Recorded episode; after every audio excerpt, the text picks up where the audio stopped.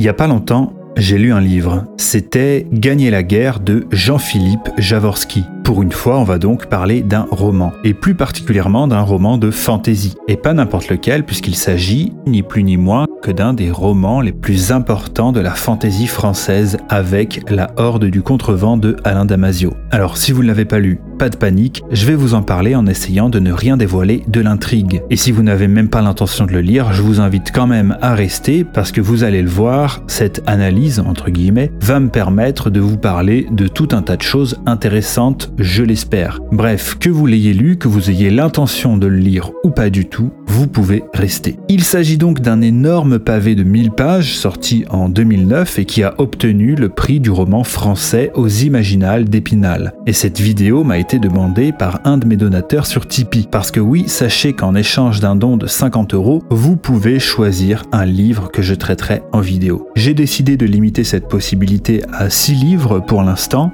et si ça vous intéresse, sachez qu'il n'en reste plus que 2. Le roman a la particularité d'avoir été écrit par un professeur d'histoire, qui va donc puiser librement dans de nombreuses références historiques, même si l'univers s'inspire tout particulièrement de la guerre de Cent Ans. L'histoire se déroule donc dans un univers dans lequel viennent de s'affronter la République de Ciudalia, cité qui est, elle, inspirée de l'Italie de la Renaissance, et tout particulièrement de Florence, et l'Empire de Récine, lui, plutôt inspiré de la Perse orientale. Et ça, c'est une des grandes particularités du roman. Il ne se déroule pas un monde en guerre, mais après la guerre. On va donc assister à l'ensemble des complots et autres manigances géopolitiques qui suivent ce conflit. En fait, Ciudalia, suite à la chute du vieux royaume, est un peu comme l'Empire romain, c'est-à-dire désintégré en plusieurs nations rivales. D'ailleurs, fait qui me semble assez rare dans la fantaisie, on n'est pas dans un royaume mais bien dans une république. On évite donc ici un des nombreux pensifs de la fantaisie. Et bien qu'il respecte tous les codes du genre, tous ces éléments constitutifs de la fantaisie sont traités avec suffisamment de goût pour ne jamais tomber dans le cliché et surtout en restant vraisemblables.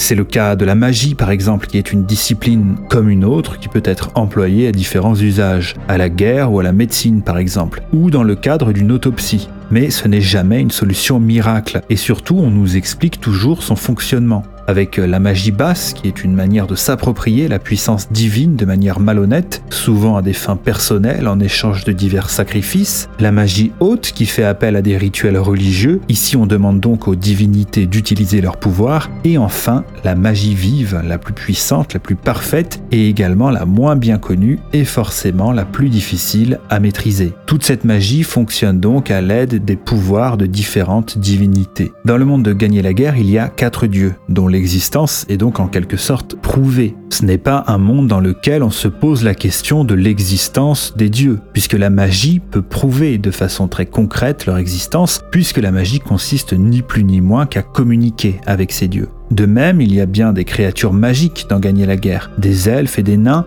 mais ils arrivent extrêmement tard dans le récit, et ils ne sont pas présentés comme des éléments extraordinaires ou décrits pendant des pages et des pages, tout simplement parce que leur présence est tout à fait normale au sein du récit. Ce qui fait qu'en fin de compte, même si on a l'impression qu'ils arrivent un peu comme un cheveu sur la soupe, leur présence ne nous surprend pas tant que ça. Alors là, vous allez me dire que si les éléments magiques et extraordinaires arrivent à paraître si vraisemblables, c'est tout simplement grâce à la suspension consentie de l'incrédulité, que ça existe dans tous les récits, que ça n'a rien d'extraordinaire.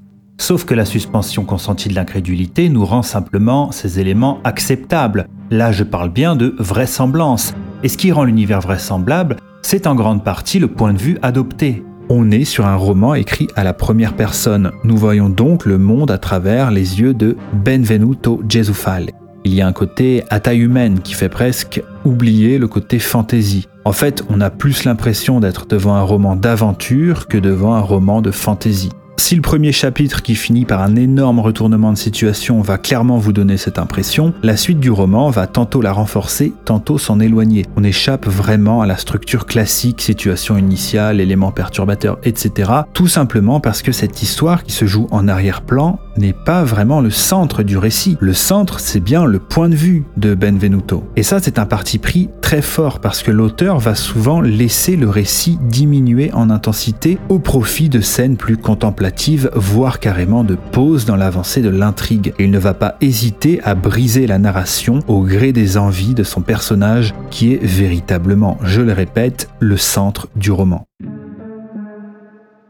Et on va en parler un peu justement de ce personnage principal, Benvenuto Gesufale. Benvenuto, c'est un nom qui fait penser à bienvenue. C'est peut-être parce que c'est lui qui nous accueille dans ce monde, qui nous y accompagne tout du long. D'ailleurs, pour l'anecdote, le personnage est issu d'un recueil de nouvelles de Jaworski, et il a ensuite décidé de le développer sur les 1000 pages qui composent Gagner la guerre. Benvenuto est donc un ancien soldat, dorénavant assassin pour la guilde des chuchoteurs. C'est un excellent combattant et il travaille pour le Podesta Ducatore. Un Podesta, en gros, c'est un magistrat. Alors on a ici véritablement affaire à un anti-héros. Et c'est pas un anti-héros qui fait quelques crasses mais qui au fond a un grand cœur et un bon fond. Non, c'est vraiment une saloperie. À première vue, on se dit qu'il a quand même un grand sens du devoir, sans lequel il ne pourrait peut-être pas faire tout ce qu'il fait, ni surtout subir tout ce qu'il subit. Il est dit à un moment dans le livre, Notre destin, c'est de gagner la guerre, quitte à détruire ce que nous croyons défendre. Et c'est à ce principe que va se raccrocher Benvenuto.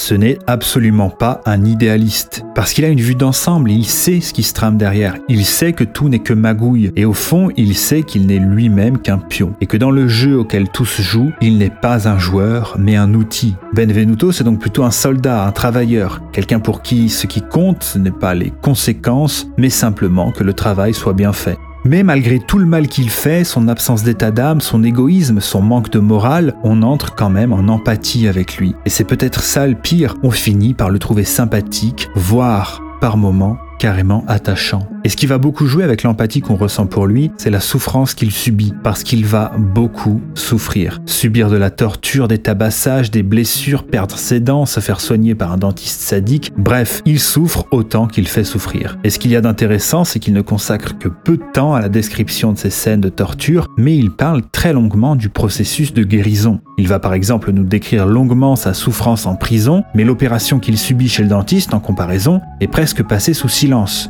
comme par pudeur, comme s'il n'osait pas décrire la souffrance qu'il a subie. Ce qui nous force à imaginer à quel point ça a dû être terrible, en comparaison de toutes les souffrances qu'il ose raconter, justement.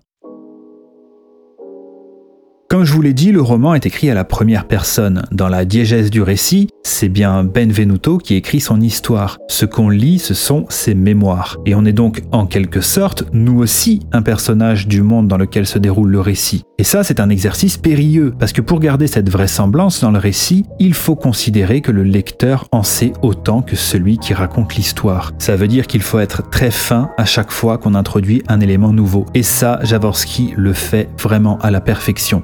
Ce qu'il y a d'intéressant aussi avec le fait que le personnage écrive à la première personne, c'est qu'il va s'adresser directement à son lecteur. Pour autant, est-ce qu'on peut vraiment parler de briser le quatrième mur, comme beaucoup ont tendance à le dire à propos de ce roman? Eh ben, je ne pense pas, parce que comme je vous l'ai dit, le livre que nous lisons, c'est un livre qui existe bel et bien dans le monde dans lequel se déroule l'histoire, dans sa diégèse. Donc Benvenuto ne s'adresse pas à nous, lecteurs du monde réel, mais bien aux lecteurs du monde imaginaire dans lequel se déroule cette histoire. Comprenant les choses ainsi, le livre devient une sorte de jeu de rôle, puisque nous, lecteurs du monde réel, nous sommes exactement dans la même position qu'un habitant de ce monde imaginaire. Et puis il y a autre chose, c'est que notre ami Benvenuto, plus on apprend à le connaître, plus on se rend compte de son côté menteur et roublard, plus on est en droit de douter de ce qu'il raconte. Il va même jusqu'à dire au lecteur qu'il pourrait bien être en train de mentir pendant qu'il raconte son histoire, qu'il ne dit pas toute la vérité. Et ça, ça nous force à pousser l'analyse beaucoup plus loin, parce que comme on l'a vu, le livre que nous avons entre les mains, c'est le livre que Benvenuto a lui-même écrit. Quand il écrit, il n'écrit pas un livre de fiction, il écrit ses mémoires. Il est donc obligé de respecter les événements historiques, sinon personne ne croirait en son récit. On comprend donc que ces mensonges servent à se mettre lui-même en valeur, à en rajouter un peu peut-être lorsqu'il a mené un combat difficile, ou peut-être mentir par omission pour cacher certains de ses méfaits. Mais vu toutes les horreurs qu'il raconte, on a du mal à imaginer le reste, les non-dits, et ça, ça rend le personnage assez terrifiant. Quand on lit un livre, quand on voit un film, la logique qu'on met inconsciemment en place est la suspension consentie d'incrédulité. C'est en clair un mensonge que l'on accepte de croire le temps du récit. Mais avec l'aveu de Benvenuto, qui nous dit qu'il nous ment, qu'il cache même peut-être des choses, notre suspension consentie d'incrédulité commence à prendre une toute autre dimension. Et ça, c'est très fort. Et encore une fois, si une telle chose est possible, c'est précisément parce que, contrairement à ce que beaucoup disent, le quatrième mur n'a pas été brisé. Parce que le lecteur à qui s'adresse le livre, c'est le lecteur d'un monde imaginaire, pas celui monde réel. Si le livre a connu autant de succès et qu'il a été à ce point adulé par la critique, c'est parce qu'en plus de proposer un univers riche et cohérent, une intrigue bien ficelée et des personnages bien construits, c'est surtout un livre qui est extrêmement bien écrit. Le vocabulaire est très riche et toujours bien amené, rarement cliché, toujours novateur, le style en lui-même est déjà une raison suffisante pour lire ce livre. Le vocabulaire de Benvenuto est riche et fleuri et lui permet de ne jamais se répéter. Et ce qu'il y a d'intéressant quand on cherche à analyser le style, c'est de se poser la question suivante. Est-ce que dans le monde dans lequel se déroule cette histoire, le style de Benvenuto aurait un intérêt littéraire? Eh bien, peut-être pas. Dans le monde dans lequel évolue Benvenuto, c'est de l'argot, tout ce qu'il y a de plus vulgaire, tout ce qu'il y a de plus banal. Alors que pour nous, ce langage nous semble très coloré, inventif, à la fois vulgaire et poétique. Bref, le génie stylistique ici, c'est justement que tout ça ait été inventé. C'est brillant parce que c'est faux. Le génie tient aussi à ces détails incroyablement précis qui rendent vraiment l'univers vraisemblable. On a du mal à dissocier l'auteur de Benvenuto, tant on se dit souvent c'est incroyable d'avoir pensé à des détails pareils. On a l'impression qu'il a vraiment vu le monde qu'il dépeint. Alors je peux prévoir sans prendre trop de risques que cette vidéo fera moins de vues que mes vidéos habituelles, parce que parmi vous, beaucoup ne voient pas tellement l'intérêt de la fiction ou des romans, et ont plutôt tendance à préférer des livres sur le réel. Et pourtant avec ce roman, on a la preuve s'il y en avait besoin, que le véritable talent d'un auteur ne peut s'exprimer que par la fiction. Parce qu'au fond, l'auteur qui parle de ce qu'il a vu, de ce qu'il a vécu ou étudié, n'a pas à déployer tout cet effort d'imagination et d'empathie pour créer de toutes pièces des personnages crédibles. Et le fait de réussir à rendre réel tout cet univers est en soi un exploit. En faisant quelques recherches pour écrire cette analyse, je me suis un peu penché sur les critiques qui avaient pu être faites et sur les retours des lecteurs. Et ce qui en ressort, c'est qu'une scène semble avoir particulièrement choqué une certaine partie du public. Et à raison, hein, puisqu'il s'agit d'une scène de viol sur une jeune fille de 15 ans en plus. Alors, que la scène soit choquante, oui, ça ne fait aucun doute. En plus, elle est décrite de manière très froide par le coupable, le personnage principal, Benvenuto. Et ce dernier n'est jamais puni pour cet acte. Et non seulement il ne subit jamais de retour de bâton, mais en plus il est en quelque sorte récompensé pour cet acte. Et ça, c'est une injustice profonde. Mais cette injustice est perpétrée par un monstre un homme malhonnête, égoïste, grossier, violent et immoral. On peut donc être choqué par cette scène, mais il n'y a pas vraiment de raison d'être surpris. D'ailleurs, ce n'est pas la seule scène choquante du livre. Dans Gagner la guerre, on massacre, on torture, on fait la guerre, on tue des enfants froidement. Mais la scène qui a vraiment heurté la bien-pensance féministe, notamment chez les booktubeuses, au point de les en dégoûter du livre dans son intégralité, c'est bien cette scène de viol et par extension le rôle donné aux femmes dans le roman. J'ai pu lire plusieurs fois que les trois femmes du roman correspondraient à trois archétypes, la Vierge, la Mère et la Putain. Il y a peut-être un peu de ça d'ailleurs, quand on connaît le degré de maîtrise de Javorski, on ne peut que se dire que c'est quelque chose qui n'a pas été laissé au hasard. Seulement, quand je repense à ces trois personnages féminins, j'ai une grosse hésitation. Je ne sais pas lequel doit être placé dans quelle position. La mère pourrait être la putain, la putain pourrait être la vierge, et donc je sais pas trop quoi penser de cette analyse qui me semble être un résumé un peu grossier. J'ai aussi beaucoup lu que ces personnages féminins étaient moins élaborés que les personnages masculins. Là-dessus non plus, je ne suis pas tout à fait d'accord. Le personnage qui subit le viol est un personnage très fort, haut en couleur, une jeune fille joyeuse, énergique, espiègle, pleine de vie, mais aussi très intelligente, hein, qui manigance de nombreux complots et a un véritable rôle actif en usant de ses propres armes, la ruse et le charme. Mais après s'être faite violi, on ne la verra plus du tout dans la suite du roman. On en entendra simplement brièvement parler à la fin. Et ça, c'est quelque chose qui a été reproché à l'auteur pour des raisons morales. Sauf que pour le coup, en termes de mise en scène, c'est extraordinaire. C'est pire que s'il l'avait tué, parce qu'on n'imaginait pas qu'un personnage comme ça puisse ne plus se faire entendre. Sa disparition symbolise magnifiquement l'anéantissement qu'elle subit. et c'est une manière brillante d'exprimer une souffrance indicible. Et ça c'est quand même quelque chose de très intéressant quelque chose qui en dit beaucoup sur les nouvelles paniques morales, sur le nouveau puritanisme d'extrême gauche. Parce qu'en s'arrêtant sur ce point précis, en considérant que c'est cette scène de Vioul qui est la scène qui a dépassé les limites de l'acceptable, on considère en fait que tout ce qu'il y a de l'autre côté de la limite est donc acceptable. Parce que dans ce livre, toutes les violences sont représentées, y compris celles contre des enfants, par définition innocents, qui se font froidement abattre par des soldats. Et en plaçant cette scène de viol au-dessus d'autres scènes de violence, on hiérarchise la violence. On considère qu'un type de violence est beaucoup plus grave qu'un autre, ou plutôt qu'il est plus grave qu'un certain type d'individu soit victime d'atrocités qu'un autre. En clair, la souffrance des hommes est plus acceptable que celle des femmes. Et encore une fois, pourquoi pas? D'ailleurs, je suis plutôt de cet avis.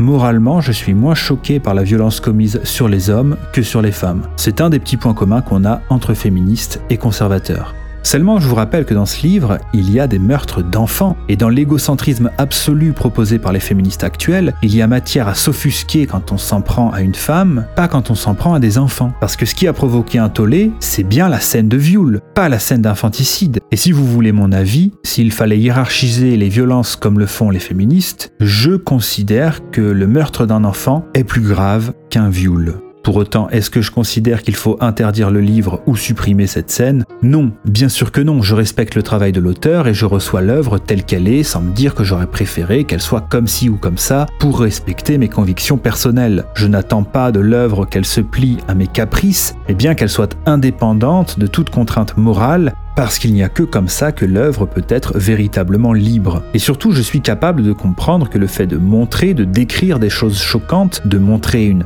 réalité, entre guillemets, la réalité de la guerre, c'est le but du livre. La guerre est une chose atroce, et ici l'auteur ne cherche pas à la sublimer, cette guerre, mais bien à la montrer dans toute son atrocité. Et surtout, l'auteur cherche à nous faire suivre la route d'un salopard, d'un monstre immoral, et en ça le pari est réussi. Surtout que la scène n'est pas gratuite, c'est une scène qui a du sens, qui dit plein de choses sur le personnage, sur la situation. Bref, méfiez-vous de l'engagement politique, il peut véritablement vous rendre inapte à la réception d'une œuvre artistique, que vous soyez un gauchias ou un droitardé d'ailleurs. Quand on se confronte à une œuvre, il faut essayer, et c'est pas toujours facile, de s'y confronter sans le filtre de la politique. Et pour le coup, les gens de droite sont quand même vachement plus rodés à cet exercice qui consiste à mettre ses convictions de côté quand on a affaire à une œuvre.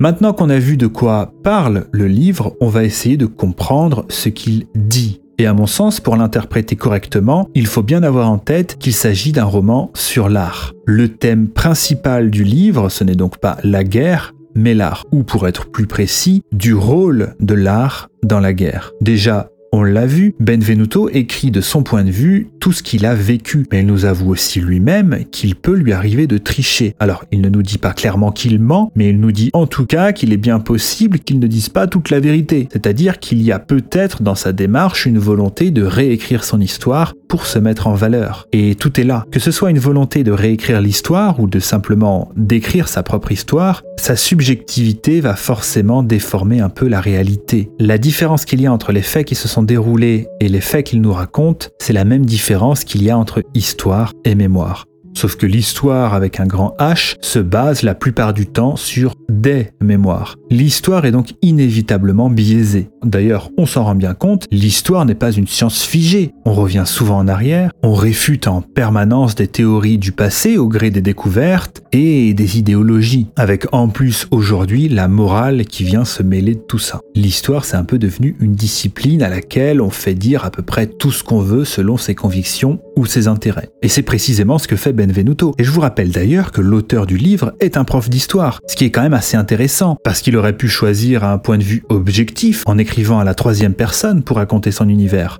Mais il choisit au contraire un point de vue subjectif, donc la manière de raconter l'histoire la plus biaisée qui soit. En tout cas, si la version de Benvenuto est une vision peut-être déformée des événements qui servira aux historiens de Ciudalia de base pour comprendre le passé, un autre rôle que joue l'art en politique, et principalement en temps de guerre, c'est la propagande. Et la propagande s'exprime le plus souvent à travers l'art. La propagande en art étant quelque chose qui, à mon sens, en tout cas, et c'est très discutable, dépasse le cadre de l'art puisqu'elle crée des œuvres qui ne sont pas là pour être interprétées, mais qui au contraire sont là pour donner des indications sur la manière dont le réel doit être interprété. Le réel, le présent et le passé. La propagande, avant d'être une réécriture de l'histoire, c'est surtout une déformation du présent. Ce n'est qu'à posteriori qu'on la considère comme une réécriture de l'histoire. Et dans le septième chapitre du livre, on retrouve des descriptions de tableaux qui nous donnent quand même beaucoup d'indices sur le message que porte le livre. Quelle vision de la guerre il offre.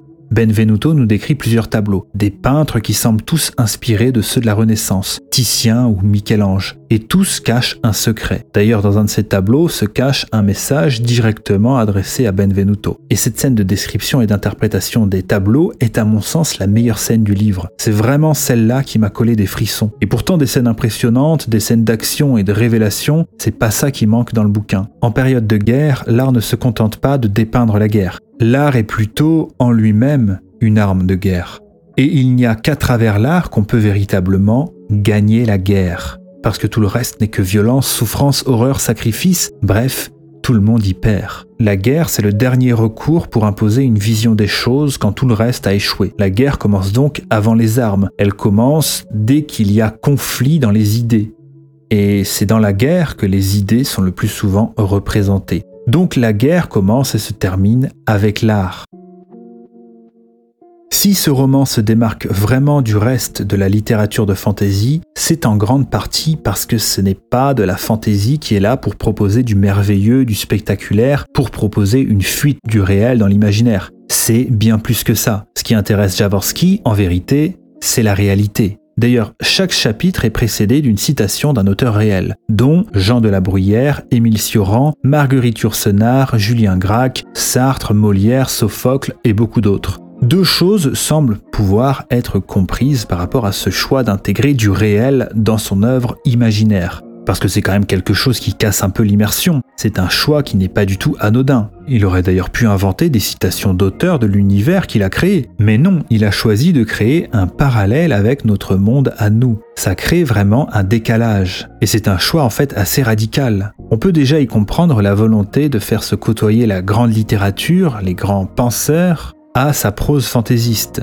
Parce que dans le milieu universitaire dans lequel Jaworski semble évoluer, il y a toujours une espèce de dédain, un snobisme. Il y a la grande littérature d'un côté et la littérature de genre de l'autre. On peut donc imaginer qu'il y a ici une volonté de briser ces barrières. Mais il y a aussi et surtout l'idée qu'il parle de notre monde et que le monde qu'il a créé n'est qu'un prétexte. C'est un roman qui a une âme, un message. Le monde que décrit Jaworski a en commun avec le nôtre la violence et la brutalité, mais pour affronter ces difficultés, ces personnages disposent de beaucoup d'outils que nous n'avons pas ou que nous n'avons plus. La croyance en des dieux, la magie, mais aussi le sens de l'honneur et de la hiérarchie. Mais c'est un monde peuplé, entre autres, d'êtres humains qui partagent donc les mêmes tourments et les mêmes états d'âme que nous. Et la vision très froide et pragmatique que propose Jaworski tranche vraiment radicalement avec l'aspect fantasy que son univers propose. Et s'il y a bel et bien une véritable critique politique dans ce livre, elle est cristallisée dans ce passage que je vais vous lire. Alors je vais volontairement pas vous le contextualiser ou le situer pour ne rien vous gâcher de l'histoire et on se quittera là-dessus. Est-il abusif pour un homme de gouvernement de subordonner la nation à son propre intérêt? Les rêveurs, les naïfs, les hypocrites s'en offusqueront. Pas moi. Je n'avance pas cela parce que j'essaierai de légitimer mes pratiques. Je n'échafaude point de vains prétextes destinés à tromper l'intelligence de mes partisans, à singer l'honnêteté sur le théâtre de ma propre conscience. Je suis clair avec moi-même. J'assume mes actes. Je profite de la situation, je me sers de ma position à des fins personnelles. Et je le fais sans état d'âme, lucidement, égoïstement, parce qu'en procédant ainsi, je ne desserre pas les intérêts de Ciudalia. Bien au contraire, il arrive, à certains tournants de l'histoire qu'un homme et son pays se confondent. Les intérêts de cet individu et de sa nation, leur image, leur destinée se rejoignent. Ce qui élève le dirigeant profite à l'État, et ce qui élève l'État profite au dirigeant. Les moralistes qui affirment que l'homme d'État doit être le serviteur de sa nation n'ont rien compris au gouvernement. Gouverner n'est pas un ministère, voilà bien une idée pour le clergé, un vœu pieux qui peut mener à de dangereuses dérives. La vérité est plus simple. Gouverner, c'est comme coucher. Si les deux partenaires aiment ça, ils se confondent, ils partagent tout. J'ai une connaissance intime de la République. Je sais toutes ses faiblesses. La vanité, la coquetterie artistique, l'affairisme, le clientélisme, la corruption, le populisme, le chauvinisme, la calomnie, sans oublier le mépris bien sûr. Autant de petits travers qu'il suffit de flatter pour circonvenir les élites, pour faire brailler la plèbe dans la rue, pour faire crier la République tout entière comme une courtisane. Je baise la République et je la baise bien. J'ai cerné l'essence même de Ciudalia et c'est la raison pour laquelle Ciudalia m'aime. Ce qui fait la grandeur de Leonide Educatore fait la grandeur de Ciudalia. Dès lors, pourquoi me priverais-je de jouir de l'État? Je le sers en me servant.